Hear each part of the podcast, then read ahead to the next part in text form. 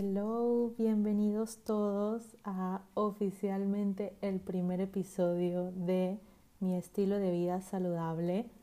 Estoy bien, bien, bien feliz. Este podcast o este episodio lo estoy grabando unos cinco días después de grabar la bienvenida. Pensé que me iba a sentar y que iba a grabar los tres primeros episodios de una vez, pero quiero darme mi tiempo, quiero hacerlo bien. Estaba armando más o menos el plan de qué es lo que voy a estar subiendo primero, porque quiero tener por lo menos tres episodios arriba o dos antes de compartirlo. Quiero que tenga un poquito más de contenido antes de que todos lo vean. Yo sé que ya hay un par de escuchas por ahí, pero quiero tener algo de contenido antes de subirlo. Entonces todavía estoy con esa emoción de querer compartirlo. Ya quiero que todos lo escuchen y que me digan su feedback. Pero bueno, hoy, como leyeron en el título, les voy a estar hablando de siete lecciones que he aprendido en mis siete años de mi estilo de vida saludable. Em, estos siete años vienen desde que empecé a estudiar, obviamente. Todavía no tengo siete años como profesional idóneo como tal, pero, ajá. Igualmente he aprendido muchas cosas desde antes que empecé a estudiar. El momento, recuerdo, el momento en el que decidí estudiar nutrición, desde ahí mi cerebro cambió por completo. Recuerdo que estaba viendo que quería estudiar yo no sé si ustedes saben, pero bueno, algunos sabrán, pero mi sueño frustrado es ser dermatóloga. Siempre fue ser dermatóloga. Me encanta el tema del cutis, me encanta el tema del antienvejecimiento y yo quería estudiar dermatología, pero me di cuenta que para eso tenías que estudiar medicina. Y yo eh, eso demora mucho tiempo para mí, o sea, demasiada paciencia. Y yo soy una persona paciente, pero no tanto. Entonces, al final, bueno, dije, eso ya no voy a querer estudiar dermatología, voy a estudiar otra cosa. Entonces, recuerdo que me empecé a meter en todas las universidades que había aquí en Panamá. Yo quería estudiar afuera, pero eso cambió en el momento que mi mamá se enfermó. Más adelante les cuento más sobre ese tema, pero bueno, Decidí en ese momento que iba a estudiar en Panamá, no me iba a ir a estudiar afuera nada y empecé a buscar todas las carreras en todas las universidades aquí en Panamá. Y a mí me llamaba mucho el tema de las ventas, pero yo dije no quiero estudiar tres o cuatro años de mi vida algo con ventas o con business porque eso no es lo que me llama en, mi, en el, adentro de mi corazón. Yo sabía que yo necesitaba algo de salud, de ciencias de la salud. También me incliné un poco por psicología, pero no sé, me parecía como que me faltaba más. Entonces estaba entre psicología y recuerdo que me puse a ver en la Universidad de Panamá, en todas las carreras, y de la nada encuentro nutrición. Se llamaba Nutrición Dietética Aplicada. Y yo leí, me acuerdo que leí esa breve descripción de seis líneas y yo quedé como que, Dios mío, esto es lo mío, esto es lo que yo quiero. Y me acuerdo que fui corriendo con la computadora abierta a decirle a mi mamá, mami, voy a ser nutricionista. Y me puse a, investigar en todos los campos donde yo podía estar y me di cuenta que el rango era tan amplio y ya, me enamoré. Y desde ahí, recuerdo que fue como un año antes de, empezar a estudiar, a ya estar como aplicando y todo este tema, ¿no? Desde ahí mi chip cambió y yo quería saber todo lo que tuviera que ver con nutrición. Yo investigaba todo, todo me gustaba. Desde ahí me di cuenta que esa era mi carrera. Entonces, esa es un poquito la introducción de cómo empezó todo, em, cómo empezó mi amor por la nutrición.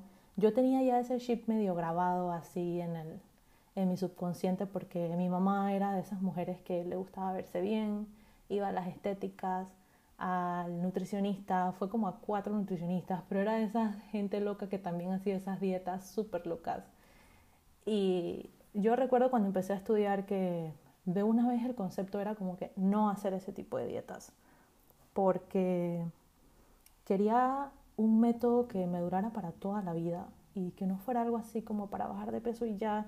Y yo recuerdo que mi mamá siempre tenía como que esa mentalidad como que, ay, voy a estar a dieta para algo en específico, es que voy a estar a dieta para tal boda. Y yo no quería eso. Entonces, nada, poco a poco fui conociendo a medida que pasaron los años.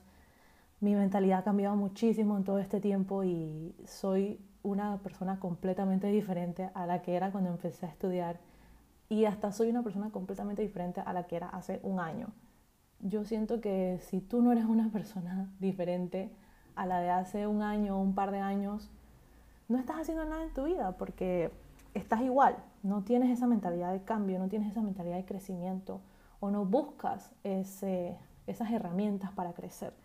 Así que me parece que uno siempre tiene que cambiar, uno tiene que buscar la manera de, de mejorar y, y superarse, ¿no?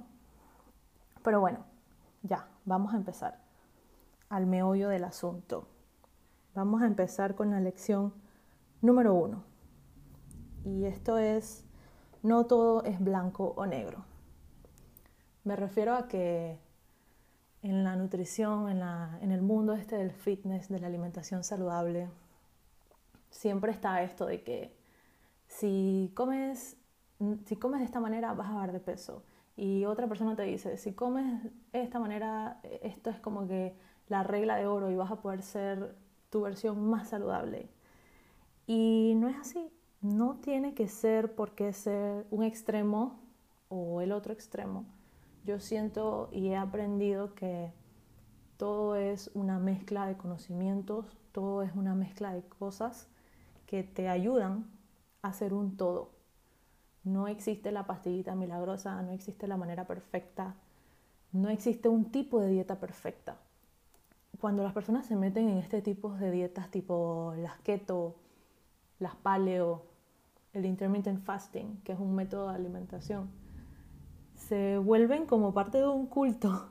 No sé si les ha pasado que la gente se vuelve como loca y te quiere decir, esta es la manera perfecta, si no haces esto no vas a poder lograr tus objetivos.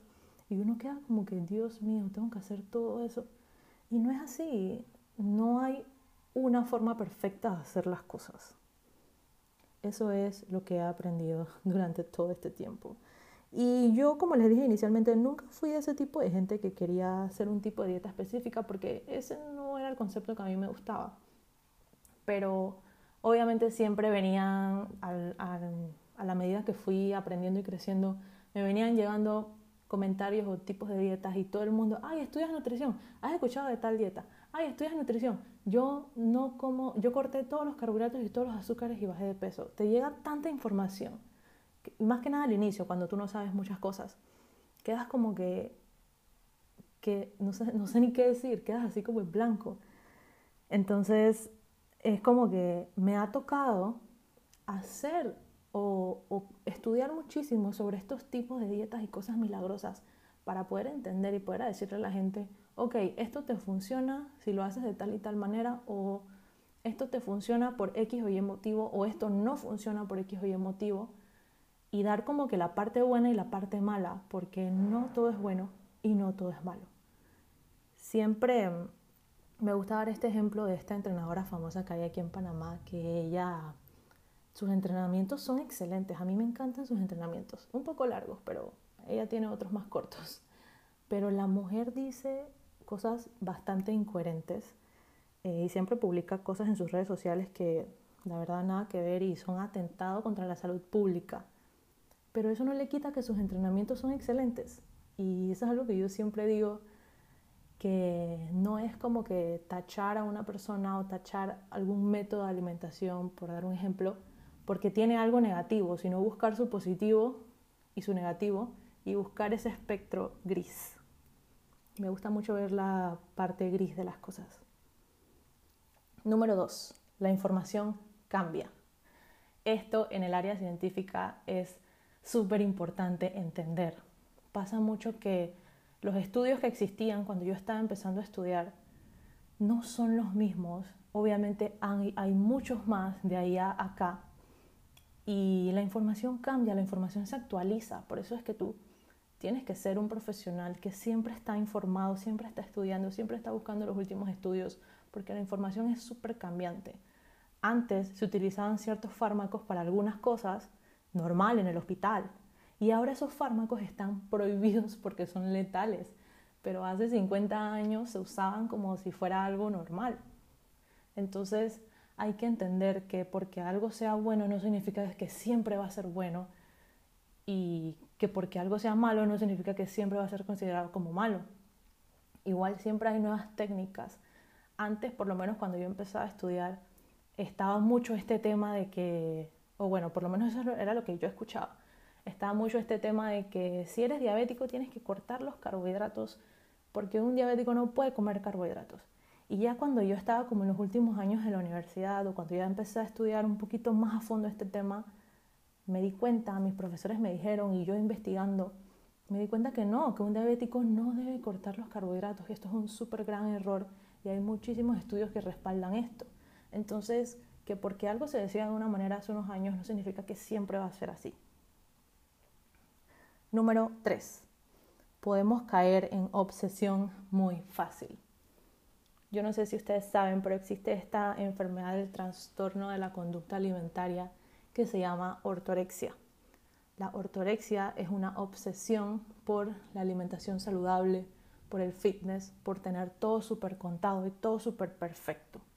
Esta no es la, la, este no es el significado científico, pero esta es la manera más fácil para que ustedes lo puedan entender. Entonces, sí, existe, existe una obsesión por la alimentación saludable, existe una obsesión por querer hacer todo perfecto y todo muy limpio. Entonces, es muy fácil y a los mejores nos pasa. Yo también pasé por ese momento como de obsesión. Más que obsesión era como un tipo de refugio. Cuando mi mamá recién falleció, yo mi refugio era el gimnasio y la alimentación saludable y yo me pongo a ver mis comidas en esos tiempos porque obviamente tengo esa bendición y a veces maldición de que todo lo subía a redes sociales, ¿no?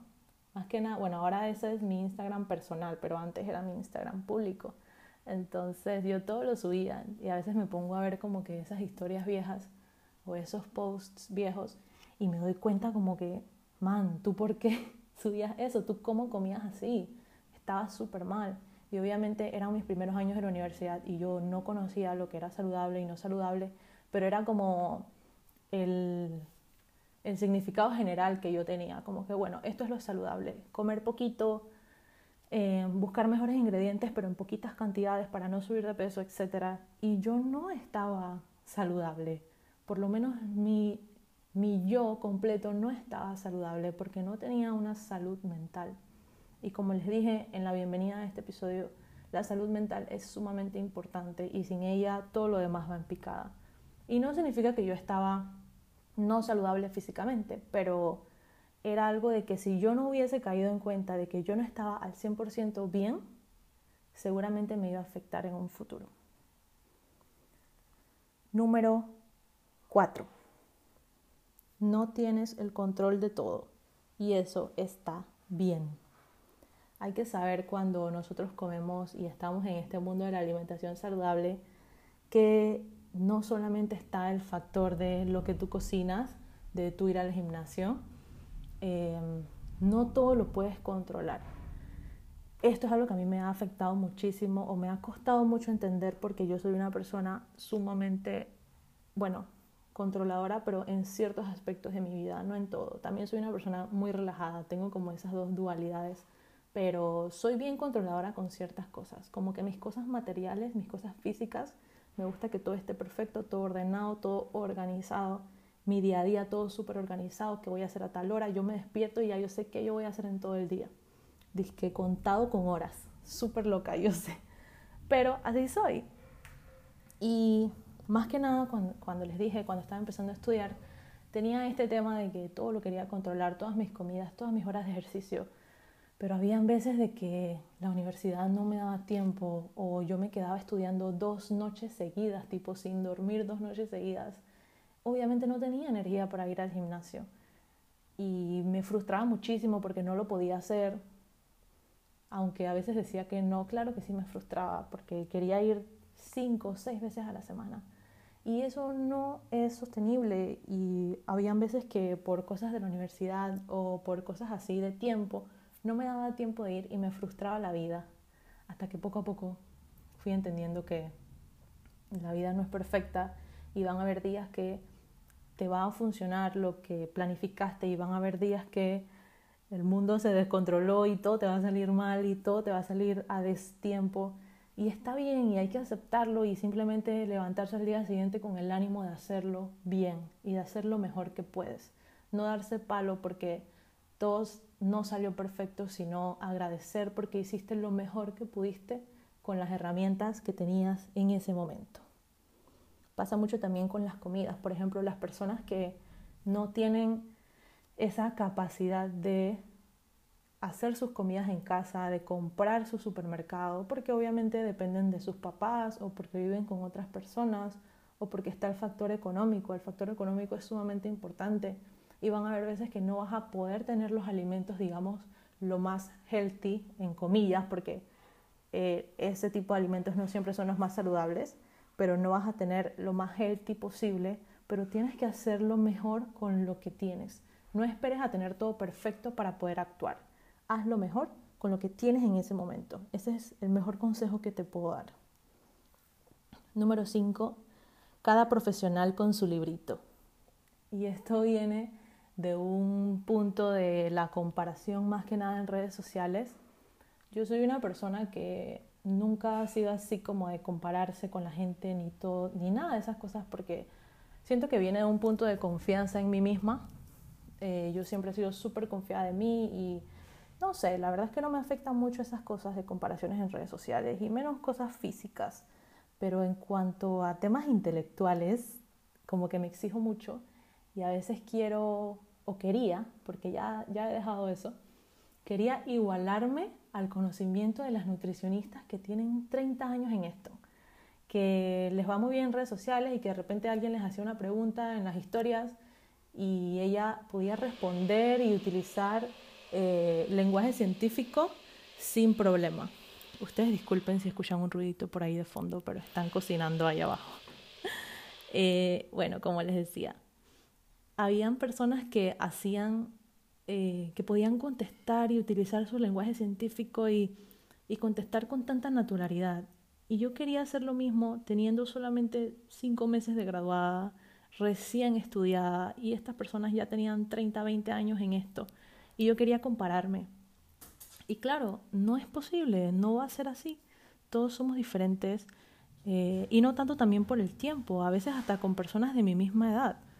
No necesariamente todos tenemos que estar en el mismo nivel y cada uno siempre va a tener sus recomendaciones personales. Por ejemplo, a una colega que me encanta mucho su trabajo y me llevo muy bien con ella, de repente no le gustan las bebidas sustitutos de lácteos vegetales por X o Y motivo que ella recomendará, por X o Y motivo no las recomienda. Pero a mí sí me gustan y yo sí las recomiendo por mis motivos. Entonces, no todos tenemos que tener el mismo pensamiento, no todos tenemos que dar las mismas recomendaciones. Y eso es lo bonito, de que hayan personas diferentes, con puntos de vista diferentes. También me pasaba cuando recién nos graduamos que yo quería estudiar de todo, yo quería saber de todo, pero no es así. Cada una o cada una de mis amigas, mis colegas, se iban especializando iban agarrando como su nicho. Y así mismo yo tenía que hacer, tengo que agarrar mi nicho, no puedo estar con un poquito de todo porque al final el que tiene un poquito de todo tiene conocimientos muy vagos y eso pasa mucho aquí con el tema científico. Entonces me parece importante de que no compararnos, y esto va más para personas que sean como profesionales que me estén escuchando, no compararnos con tus colegas, no compararnos con el otro porque cada uno tiene sus métodos y cada uno tiene sus recomendaciones, porque un profesional no es solamente lo que estudia, también está la parte humana, la parte de ética, la parte de valores, que nos pasa mucho, por lo menos a las nutricionistas, que me llega un paciente, por ejemplo, qué sé yo, un atleta de alto rendimiento. Ese no es el tipo de paciente en el que yo estoy especializada. Claro, sí sé algo de deportiva, sí sé algo de atleta, etcétera, pero no es lo mío, no es en lo que yo estoy especializada. Entonces lo primero que yo voy a hacer es recomendarlo a la mejor nutricionista que yo sé, que yo conozco, que yo sé que le va a dar el mejor trabajo.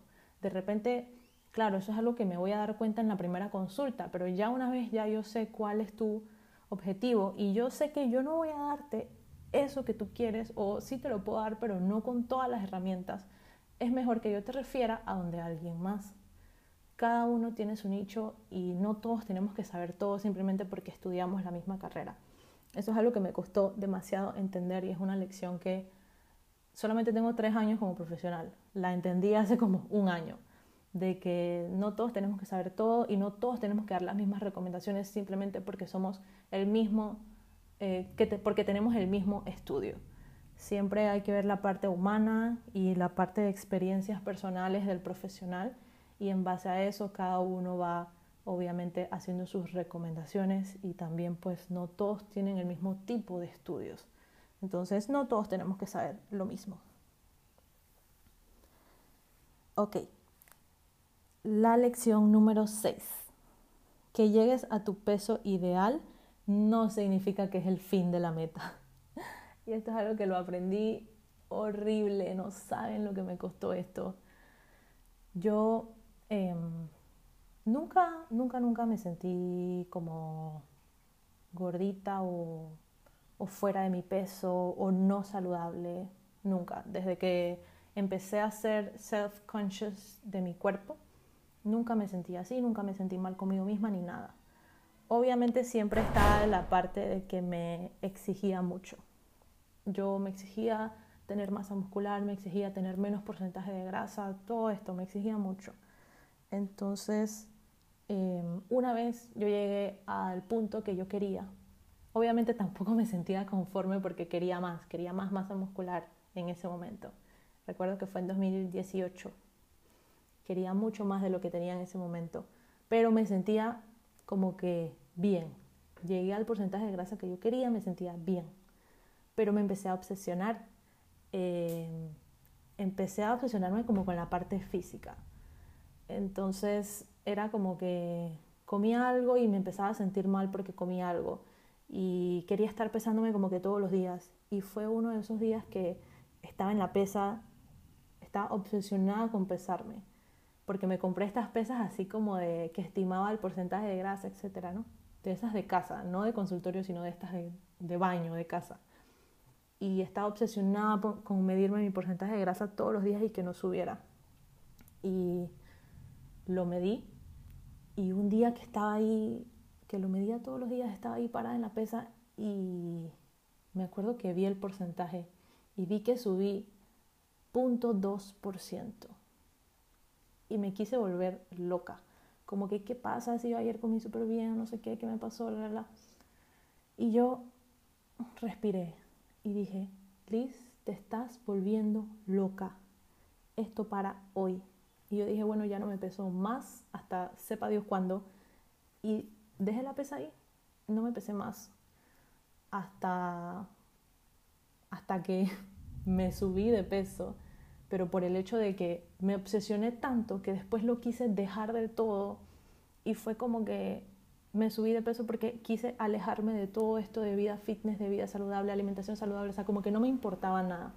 En ese momento también yo estaba enfocada en mi tesis y también estaba pasando por un tema de cambio de casa, temas personales que estaba medio estresada, pero más que nada el detonante fue la tesis, que fue sumamente estresante, me tenía, yo misma me puse mucha presión al hacer la tesis, yo y mi compañera nos pusimos demasiada presión y eso a mí me causó eh, comer mucho por ansiedad.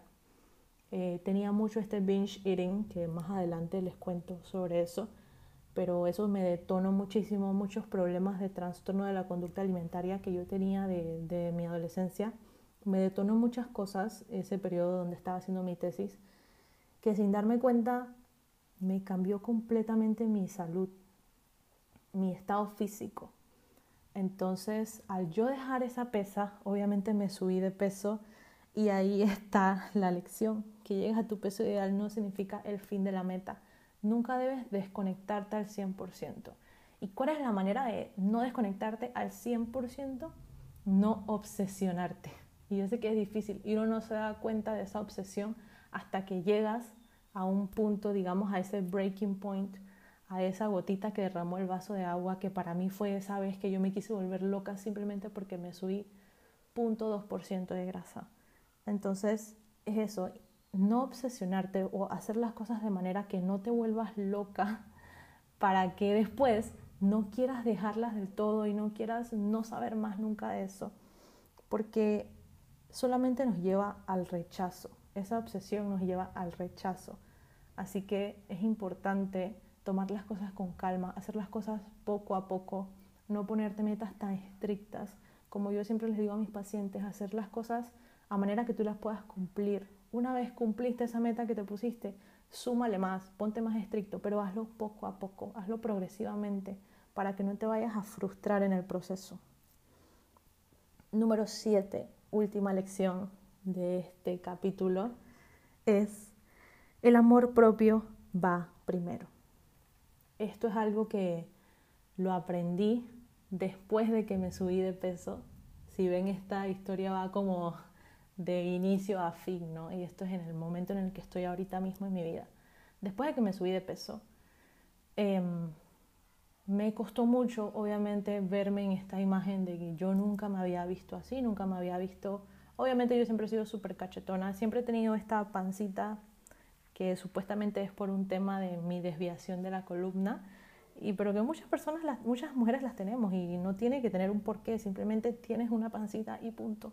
Entonces, siempre me he visto así, pero obviamente no tan agravado como lo que he estado en los últimos meses lo he ido bajando, he ido bajando el porcentaje de grasa poco a poco porque ya caí en cuenta y ya ajusté, pero obviamente no es rápido y no es fácil, no es fácil verte diferente, no es fácil verte en el espejo y decir como que, ¿qué me pasó?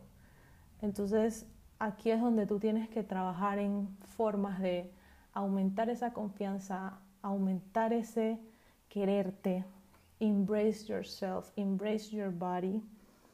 Y saber que el amor propio va primero, va primero que el físico, va primero que hacer ejercicio todos los días, va primero de no comer azúcar más nunca, o sea, quererte primero, eso es el chip que te va a ayudar a cambiar tu día a día. No vas a cambiar tus prácticas o tus hábitos de alimentación o tus hábitos de vida saludable si no tienes amor propio primero. Siempre hay que intentar ver las cosas desde lo que me funciona para mí, desde lo que beneficia para mí, desde lo que me hace bien y no hacer las cosas por el debo, por el quiero tener el cuerpo de esta manera, por el tengo que hacer las cosas así porque esta es la manera saludable y punto. Entonces, como les decía en la primera lección, no todo es blanco y negro. Hay que ver las cosas desde un punto gris y ver qué es lo que yo necesito, qué es lo que yo quiero, qué es lo que yo me hace bien y qué es lo que debe ser. Entonces, estas fueron las siete lecciones en siete años de mi estilo de vida saludable. Creo que es un buen primer episodio para empezar, para que me conozcan un poquito los que no me conocen y para abrir un poco más eso que quería yo, dar un poco más de confianza, abrir ese tema de conversación y darme a conocer desde mis pensamientos, desde lo más interno de mi cabeza y conectar un poco más con todos ustedes y con todos mis pacientes. Para cerrar, quiero decir que queda mucho por aprender. Como repito, estoy iniciando en esto. En verdad no estoy iniciando, pero según yo sí. A mí me gusta siempre pensar que queda mucho por entender, queda mucho por aprender, quedan muchas cosas por vivir y que no todo se queda así, ¿no? Como les dije que estés en tu momento feliz o en tu estado mental feliz no significa que es el fin de la meta. Siempre van a haber más, más tareas, siempre van a haber más conflictos, siempre van a haber más pruebas, pero es importante que sepamos que nosotros podemos con eso, que si el universo, si Dios, lo que tú quieras, te lo está poniendo en el camino, es porque tú puedes con ello.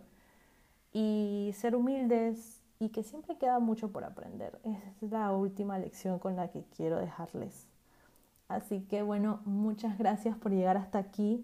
Nos vemos en nuestro próximo episodio del podcast. Repito nuevamente, estoy súper feliz de haber empezado esto.